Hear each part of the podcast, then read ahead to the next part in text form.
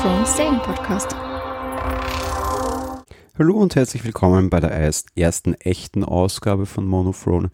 Wir werden heute noch nicht gleich mit der ersten Folge loslegen. Wir hatten euch ja versprochen, wir gehen noch in eine kleine Vorschaufolge quasi, auch wenn ihr bereits ja schon die erste Folge sehen konntet, möchten wir das trotzdem noch machen. Einerseits A, um ein paar Spekulationen loszuwerden, an denen wir uns auch am Ende der Serie und der Staffel messen lassen möchten. Auf der anderen Seite wollen wir auch noch kurz auf das Thema Besetzung eingehen. Game of Thrones hat mittlerweile derartig viele Charaktere, dass man sich da auch mal um das Thema kümmern könnte oder sollte. Warum sage ich wir? Auch die Stefanie ist natürlich wieder dabei. Ja, hallo, auch wieder von meiner Seite natürlich. Ja, wir hoffen, ihr konntet die erste Ausgabe schon hören, beziehungsweise von Live der Pots auch hören. Wir möchten uns jetzt kurz, bevor dann wahrscheinlich die zweite Folge im Fernsehen losgeht, noch eben schnell mit dieser ersten Folge, mit dieser Vorbesprechungsfolge zu euch wenden und auch noch mit einer Folge eben zur ersten Episode dann. Ja, wir beginnen zuerst mit der Besetzung und da haben wir gesagt, wir bleiben euch das schuldig, dass es in der ersten halben Stunde nicht ausging und wir der Zeit begrenzt waren. Besetzungstechnisch ist das Ganze ein bisschen überraschend, sage ich mal. Die ganz, ganz großen, dicken Stars gab es zumindest von Anfang an nicht, beziehungsweise vor allem nur einen, der war allerdings nicht wirklich lange dabei. Auf der anderen Seite zeichnet sich das Ganze dadurch aus, oder ist es ein bisschen unüblich, es ist vor allem britisch und irisch besetzt. Ich gehe jetzt einfach mal so ein bisschen die Häuser durch und dann, ja, noch so ein bisschen die, die Nebencharaktere. Eben das große Problem Game of Thrones hat irre, irre viele Charaktere quasi. Äh, wir beginnen beim Haus Stark. Dort spielt Keith Harrington John Schnee, Sansa wird von Sophie Turner gespielt, Arya von Maisie Williams, Brandon wird von Isaac Hampstead Wright gespielt. Im Hause Lannister haben wir Cersei, die wird von Lena Headey gespielt. Jamie von Nikolai Costa-Waldau und Tyrion, der Gnom von Peter Dinklage. Im Hause Targaryen, da kennen wir quasi nur mehr einen, der Bruder starb ja gleich in der ersten Staffel, der war auch weniger bekannt, ähm, wird eben Daenerys von Emilia Clarke gespielt. Außerhalb der Häuser haben wir dann schon wesentlich bekanntere Schauspieler. Zum einen Peter Baelish, Kleinfinger, wird von Aidan Gillen gespielt, den kennen wir auch ein bisschen. Hat auch zuletzt in einer Videospielverfilmung dann eine sehr große Rolle gehabt zum Beispiel. Wir haben Varys, der wird gespielt von Conrad Hill. Wir haben Bronn, der wird von Jeremy Flynn gespielt. Wir haben Sam von John Bradley. Sandor, der Bluthund Clegane von Rory McCann. Theon, der Stinker, wird von Alfie Allen gespielt. Jagan Hagar von Tom Rashier. Ganz wichtiger kleiner Hinweis, das ist an und für sich ein Deutscher. Wir verlinken euch eine Folge in den Shownotes von den Rocket Beans. Dort war Tom Rashier zu Gast und hat mit den Rocket Beans gemeinsam die letzte Folge der letzten Staffel ge geguckt. Wobei, bevor ich jetzt Quatsch erzähle und den Nachtrag produziere, ich weiß nicht genau, ob er Deutscher ist. Ich glaube, er ist Pole oder irgendwo aus der Richtung, wird auch der Name darauf hindeuten. Aber es ist egal, er spricht Deutsch und er war bei den Rocket Beans in Hamburg zu Gast. Mal sehr interessant, da quasi einen Serienstar zu haben, der das direkt kommentiert. Dann haben wir das Mann-Vibe, Brienne von Tat. Die zieht Hollywood im Moment dann vor allem immer dann raus, wenn du irgendwie eine Frau in eine Männerrüstung stecken musst. So zuletzt bei Star Wars Episode 7 wird gespielt von Gwendolyn Christie. Eben damals, wie, wie sie das erste Mal in Game of Thrones auftauchte, noch nicht so ganz bekannt, äh, jetzt aber eben durch, durch Star Wars zu neuen Ruhm bekommen quasi. An bekannten Namen haben wir schon zwei dabei gehabt, vor allem in der ersten Staffel, die sind aber in der ersten und in der zweiten Staffel gestorben. Die Hauptrolle in der ersten Staffel, würde ich fast sagen, war Eddard Stark, der, der Chef des Stark-Hauses, quasi der Vater auch der ganzen Stark-Kinder. Der wurde gespielt von Sin Ben, den kennen wir zum Beispiel aus ähm, den Herr der Ringe-Filmen, denn dort stirbt er auch sehr früh dann im zweiten Teil. Und wir hatten dabei einen meiner großen Lieblingsschauspieler, Karl Drogo, wurde gespielt von Jason Momoa. Den kennen wir aus der Neuauflage von äh, Conan der Barbar und wir kennen ihn, also ich kenne ihn vor allem aus Stargate Atlantis und er wird jetzt auch dann bald Aquaman übernehmen in dem ganzen Superhelden-Universum von DC. Ja, Besetzung eben extrem viel, extrem stark dabei. Wir haben allein 45 Charaktere in der Hauptbesetzungsliste. Wenn zugegeben, einerseits A, wir sind halt nun mal schon mittlerweile in der siebten Staffel. Auf der anderen Seite, wenn man sich andere erfolgreiche Serien anschaut, ich will jetzt mal zum Beispiel Big Bang Theory nehmen, dort sind es glaube ich irgendwie so um die 10, 12.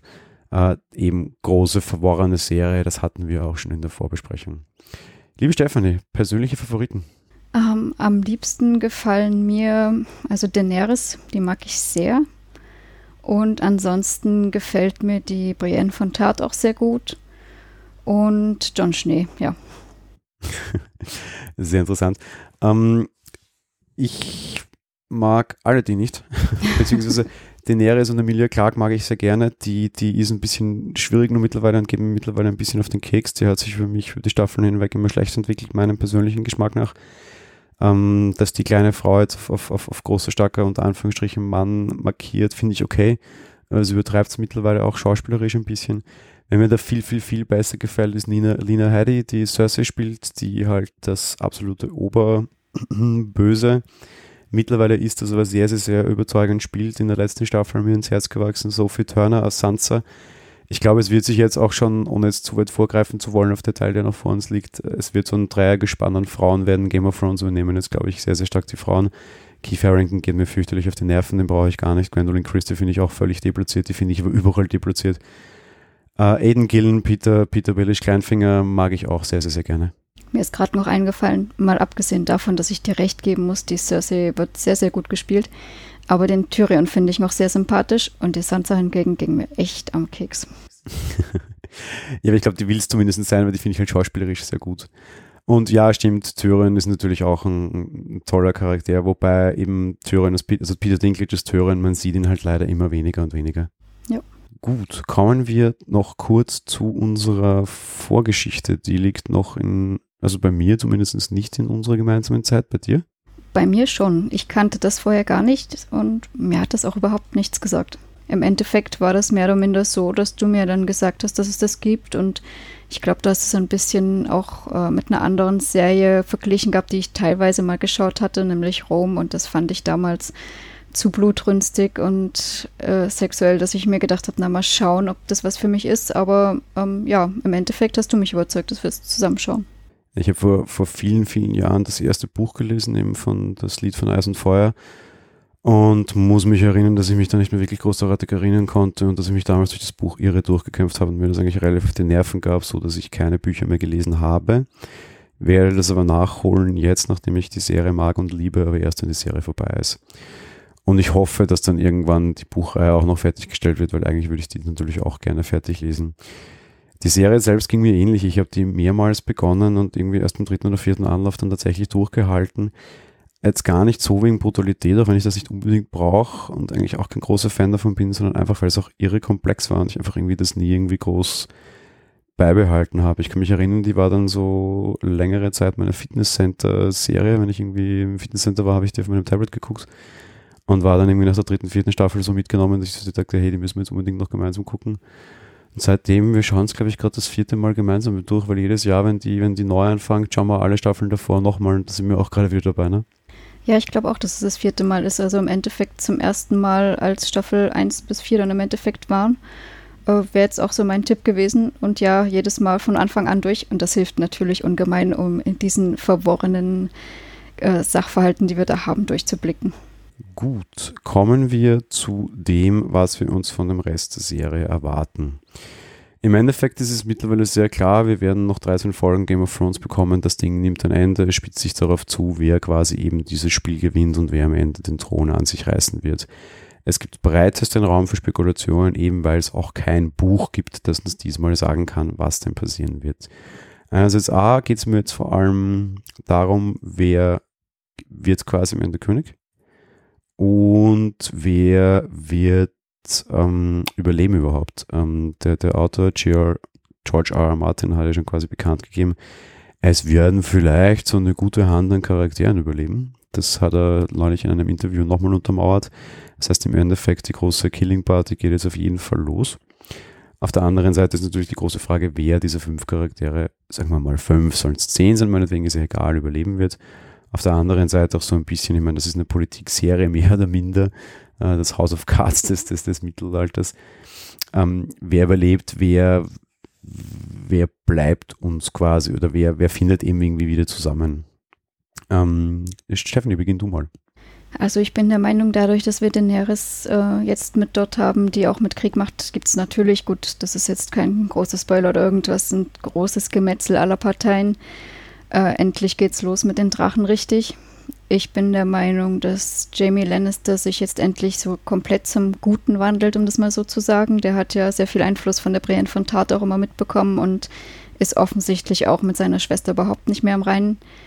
Ähm, ich denke, John und vielleicht sogar auch andere um ihn herum erfahren vielleicht endlich von seiner Herkunft. Ähm, ja, wäre mal so das, was ich so erwarte. Gewinner aus meiner Sicht, auch wenn das sehr stereotyp wäre, äh, vielleicht dann John oder Daenerys, die im Endeffekt ja dann sogar tatsächliche Thronerben wären. Vielleicht verbünden sie sich sogar. Verlierer aus meiner Sicht ganz groß die Lannister, insbesondere die Cersei. Überlebende von den Tipps her mal abgesehen von demjenigen, der König oder Königin wird, äh, Tyrion, Bran, Varys, Arya. Es ist auch ein, ein Lannister bei den Überlebenden, weil Tyrion ist ein Lannister, aber der hat sich ja früh genug von der Familie abgewandt und war ja auch quasi der Ausgestoßene. Richtig. Heißt so ein bisschen der Außenseiter-Sieg wieder, was natürlich pädagogisch sehr, sehr wertvoll wäre. Genau, ja.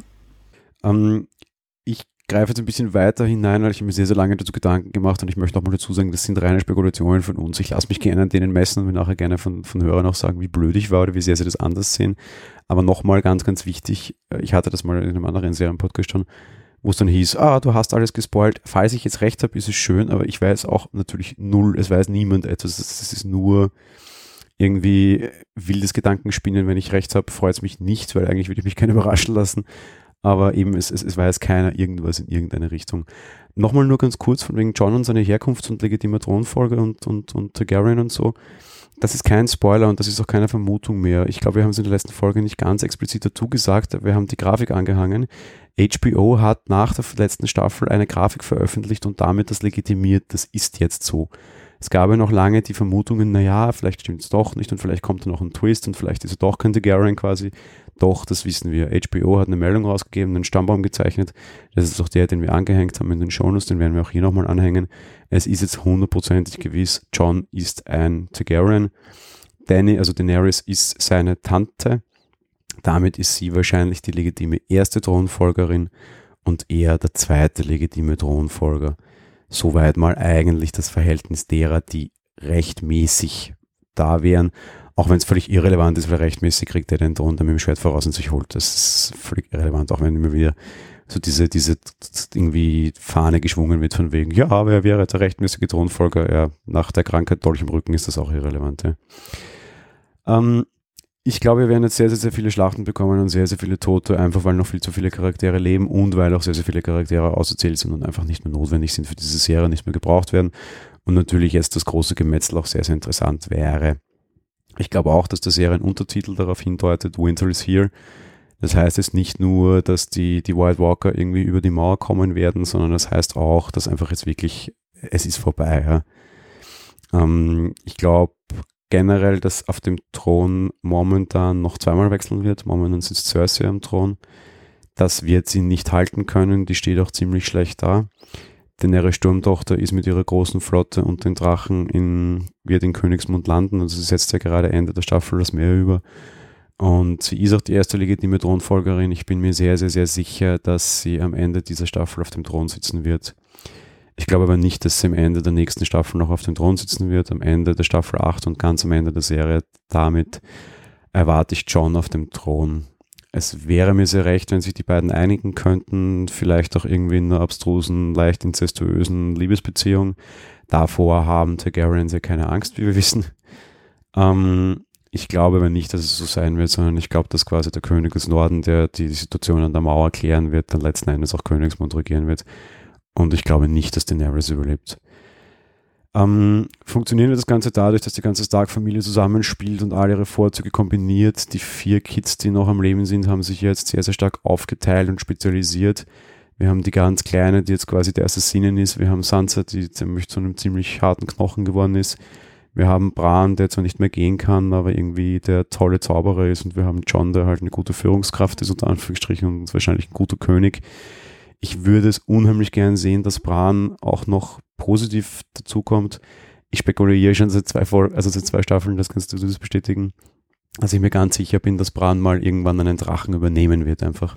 Das stimmt, das sagst du schon länger, ja. Und ich will echt sehen, wie Bran sich in so einen Drachen hineinmorpht und dann quasi den Drachen fliegt und damit quasi vom, vom behinderten, querschnittsgelähmten zum, zum Drachenpiloten wird und Daenerys quasi direkt unter dem Hintern einen Drachen rausdreht. Ah, das würde ich gerne sehen. Ich weiß nicht, ob es kommt, aber das wäre so das, was ich mir so am aller, allermeisten wünschen würde. Was ist in der Staffel konkret passiert, weil wir werden dann sicherlich vor der nächsten auch nochmal ein bisschen ausholen. Ähm, ich glaube, Cersei wird jetzt so richtig verrückt. Sie haben in der letzten Staffel gesagt, alle ihre Kinder sterben, das sind sie, sie hat nichts mehr zu verlieren. Sie ist absolut kalt, das wird auch optisch sehr schön gezeigt, finde ich, durch diese Frisur, die kurze und die permanent schwarze Kleidung. Sie wirkt sehr brutal, sie wirkt schon leicht verrückt, aber noch kontrolliert. Ich glaube, dass es nicht bleiben wird, meiner Meinung nach.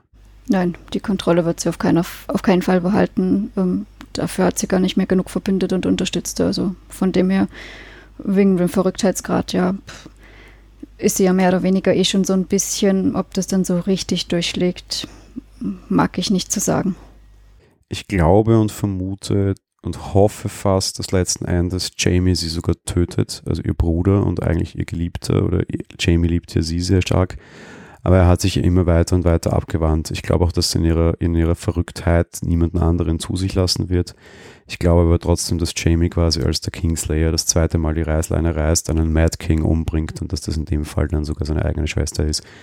Muss gestehen, fände ich sehr schön, fände ich auch eine irre emotionale Geschichte. Einerseits wegen Bruder, Schwester, andererseits ja auch eben weil sie gemeinsam Kinder hatten und so ein incestuöses Paar waren und Jamie sie offensichtlich tatsächlich sehr gerne hatte wenn wir jetzt quasi den, den kompletten inneren Fall der Lannisters sehen, fände ich das sehr spannend und sehr charmant, auch wenn das jetzt bös klingt. Würde mir auf jeden Fall auch sehr gut gefallen und würde das dann auch unterstützen, dass er sich quasi äh, wandelt. Unterm Strich glaube ich, dass der generelle große neue Bösewicht der Serie aber nicht zuerst sein wird, die kennen wir ja schon, sondern das Euron Graufreud, der ja quasi die, die, die Graufreuds eben anführt, der Teil, der sich nicht abgespalten hat, da jetzt auch ganz dicke mitmischen wird. Der wurde ja quasi von Daenerys abgelehnt, da sich die ja schon Fion und mit der, ah, ich weiß nicht, was heißt, mit Fion und der Schwester quasi von ihm verbündet hat, hat sie den Euron abgelehnt. Man sah ja dann Ende der letzten Staffel, dass der Richtung Königsmund aufbricht. Das heißt, der wird im Endeffekt Cersei unterstützen. Es gibt so ein kleines Plot-Ding, die war jetzt noch quasi aus dem Buch, das wir kennen würden. Da gehe ich dann, glaube ich, in der ersten Folge drauf ein, wenn ich mehr in die Richtung habe. Ich glaube aber, der könnte noch so einen kleinen Joker punkto Drachen in der Hand haben. Ich sage es einfach gleich, ist egal. Es wird von Drachenhorn geredet. Mit dem Drachenhorn soll es möglich sein, Drachen zu befehligen. Ich glaube, dass Euron irgendwie dieses Ding hat oder irgendwie weiß, wo es ist oder sonst irgendwas. Und Fakt ist, um, um Verhältnismäßigkeit herzustellen, sie brauchen es. Cersei hat nicht mehr viele Soldaten, die hat wahrscheinlich keine Superwaffen mehr. Diese ganzen chemischen Dinge, die sie hat, sind auch alle weg wenn die irgendwie nicht noch großartig auf einem großen Vorrat von diesen Knochenfeuer sitzt, was ich fast nicht glaube, dann ist das Ganze relativ schnell vorbei. Da wird ja auch das große taktische Geschick ihres Bruders nichts nützen. Insofern, irgendwas brauchen die und ich glaube, das, was sie brauchen, wird Euron liefern. Entweder irgendwie eine abstruse Idee und denen irgendwie von hinten herum irgendwie Daenerys irgendwie was rausdrehen. Vielleicht ist auch Tyrion irgendwie Teil dieses Plans. Der, der braucht auch wieder irgendwie ein bisschen Rolle. Vielleicht wird der irgendwie von Euron verschleppt und dann das Geschenk gebracht oder was auch immer es ist einerseits A, entweder dreht er jemand aus der Armee um, was ich nicht glaube. Ich glaube eher, dass sie dann doch noch dieses Drachenhorn und dieses Drachenglas bringen werden. Sie werden auch nicht alle drei Drachen leben lassen und ich glaube, den ersten wird Euron rausdrehen und damit die erste Wendung bringen und den zweiten wird Brandon rausdrehen und der dritte wird dann vielleicht auch dem König gehorchen, um das noch so schön zu untermauern. So meine Lieblingsidee, die wahrscheinlich so nicht, nicht, nicht, nicht kommen wird quasi. Unterm Strich wird es ihnen trotzdem nichts helfen und den Heres wird den Thron besteigen und damit hat sich aus meiner Sicht, was das betrifft, Ergänzungen dazu? Ich hoffe mal, dass kein Drache wirklich stirbt und ja, was mir gerade noch eingefallen ist, fernab der Machtkämpfe um den Thron, die Mauer wird jetzt komplett fallen. Ja, und wer bringt sie zum Einschluss? Die weißen Wanderer. Können sie nicht. Ja, mit dem, was sie halt rekrutieren und bringen. Ich sag dir, dass sie Bran zum Einschluss bringt. Weil wir hatten das schon in der, in der Staffel wie davor, wie er in diesem Baum war, bei, bei dem tollen Gastauftritt von Max von Südow, der den Rahmen gespielt hat, hat auch er das Tor fallen lassen. Durch seine magische Präsenz ist er in der Lage, das Tor, also die, das, das Ding fallen zu lassen quasi, den Schleier fallen zu lassen. Und diese Mauer ist ja nicht nur eine Mauer, die ist ja auch magisch geschützt. Bran wird durch diese Mauer treten, unwissend, und wird die Mauer quasi diesen Schleier zum Fallen bringen und nachher die weißen Wanderer zum Fallen bringen. Bin mir aber sehr sicher, das sehen wir in der letzten Folge, genauso wie wir in der letzten oder vorletzten Folge sehen wird, werden, dass das Cersei stirbt. Ich wollte schon fragen, wieso du der Meinung bist, dass Bran ein Interesse daran hat, die Mauer zum Einsturz zu bringen, aber wenn es natürlich unwissend ist, dann okay, ja, das hm, passiert. Ich glaube, er würde über die eine oder andere Art zumindest irgendwie damit zu tun haben, eben ohne das zu wollen, aber es, Brans Magie und auch, auch diese Verbindung mit den White Walkern muss irgendwas damit zu tun haben. Wäre diese Mauer eben nicht magisch geschützt, wären die ja eh schon lange drüber gekrabbelt Vielleicht helfen ihnen noch andere Dinge, ich weiß es nicht, aber ja, ich glaube auch, dass die Mauer und der Fall der Mauern ein großes Thema sein wird, aber dass das Ende erst zur Staffel passieren wird und dass irgendwie da ein bisschen Unglück und Unfall dabei sein wird, wobei John noch von dem Drachenglas erfahren wird und dann sich mit Drachenglas entsprechend ausrüsten wird und man die White Walker so erwartet. Oder aber sie bringen so typisch in Staffel, weiß ich was, Folge 3, 4 vor Ende, das war ja sonst auch so, dass irgendwie 6, 7, 8 oft schon so fast größeren Highlights waren als die Enden. Vielleicht fällt da die Mauer und der Schlacht im Norden beginnt. Könnte auch sein, weiß ich nicht. Aber ja, ich bin mir sehr sicher, die White Walker kommen. Ja, auf jeden Fall. Ähm, was bekannte Gastauftritte betrifft, ja, es werden ein paar erwartet. Da reden wir dann in den Folgen darüber, die, wenn es soweit ist, ähm, es werden Sänger zu sehen sein, es werden große Schauspieler aus anderen Serien oder Produktionen zu sehen sein. Ist aber irrelevant, weil neue Charaktere werden wir meiner Meinung nach keine mehr sehen, die wichtig sind. Ähm, neue Handlungsorte, ja, ich glaube, wir werden neue Handlungsorte sehen. Die nehmen so viel Kohle für die Serie auf, die werden jetzt neue Handlungsorte zeigen. Da fehlen uns noch ein paar. Zum Beispiel würde uns fehlen Highgarden, dort, wo die Tyrells leben. Da wäre ich mal schon dabei, dass man das wahrscheinlich noch sehen wird, auch wenn ich glaube, dass Olena Tyrell sehr, sehr schnell sterben wird und generell die Tyrells sehr schnell übernommen werden, weil die Lannisters brauchen nicht nur Gold, sondern auch Korn und Getreide und äh, Milch und Fleisch. Die brauchen Futter, Futter, Futter. Die High Gardens haben das ja angeblich und wozu mit denen paktieren. Die Geschichte von denen ist auch auserzählt. Ich glaube, wir werden Olena sehr schnell tot sehen und Jamie wird das mit dem Schwert voraus, wird der Highgarden einnehmen und wir werden Highgarden dann auch das erste Mal sehen. Meiner Meinung nach paktieren die Tyrells eh schon mit Dorne zum einen und zum anderen dachte ich sogar, dass die vorhatten, sich den Eres anzuschließen. Also mit den Lannisters, das ist auf jeden Fall ausgeschlossen, ja. Ja, eben, die paktieren mit denen nicht, aber trotzdem wird, wird sich Jamie gerade deshalb eben holen. Ach so, ja, dass man dann das Land übernimmt, weil die sowieso Feinde sind. Ja, klar, okay, ja. Ja, von daher eben, und ich meine, ja, die Geschichte von denen ist auch auserzählt. Ich muss auch gestehen, ich will auch nichts mehr von diesen ganzen, von den ganzen Leuten sehen. Die interessieren mich alle nicht mehr. Nachdem da im Endeffekt auch nur noch die, sag ich mal, alte existiert so richtig, also ja, eh egal. Ja, von daher. Wer überlebt? Ähm, ich tippe sehr stark auf Tyrion, einfach weil ich es auch quasi pädagogisch wertvoll fände, wenn er überleben würde. Ich tippe ein bisschen auf einen meiner versteckten Lieblingscharaktere, auf Varys, den Neunuchen. Den mochte ich auch schon immer sehr gerne. Passend dann in die Menage Rate irgendwie drei verrückten, lustigen, nicht zusammenpassenden Berater. Glaube ich auch, dass Kleinfinger überlebt, den ich auch sehr gerne mag. Und ich bin mir halt sehr sicher, dass John überlebt. Wir werden, glaube ich, auch sehr viele wichtige Charaktere sehen, die sterben werden. Unter anderem bin ich mir auch sicher, dass nicht alle Starks überleben werden. Ja, ist gut möglich. Ähm, ja, auf einige kann man da ja eh ganz gut verzichten. Viele sind es nicht mehr. ja, unterstrich. Ich glaube, wir sind äh, bestens vorbereitet auf die kommende Staffel. Ähm, ich hoffe, unsere Hörer auch. Ja, ich glaube, äh, bleibt uns zu verabschieden und wir hören uns bald zur ersten Folge, die da Dragonborn heißen wird. Äh, Dragonstone heißen wird, Drachenstein auf Deutsch. Ähm, ja, ich freue mich schon sehr. Endlich ist der Winter vorbei. Ja, ich freue mich auch schon sehr und fiebere der Folge entgegen. In dem Sinne, bis bald zur ersten Folge. Bis bald, macht's gut. Ciao. Tschüss.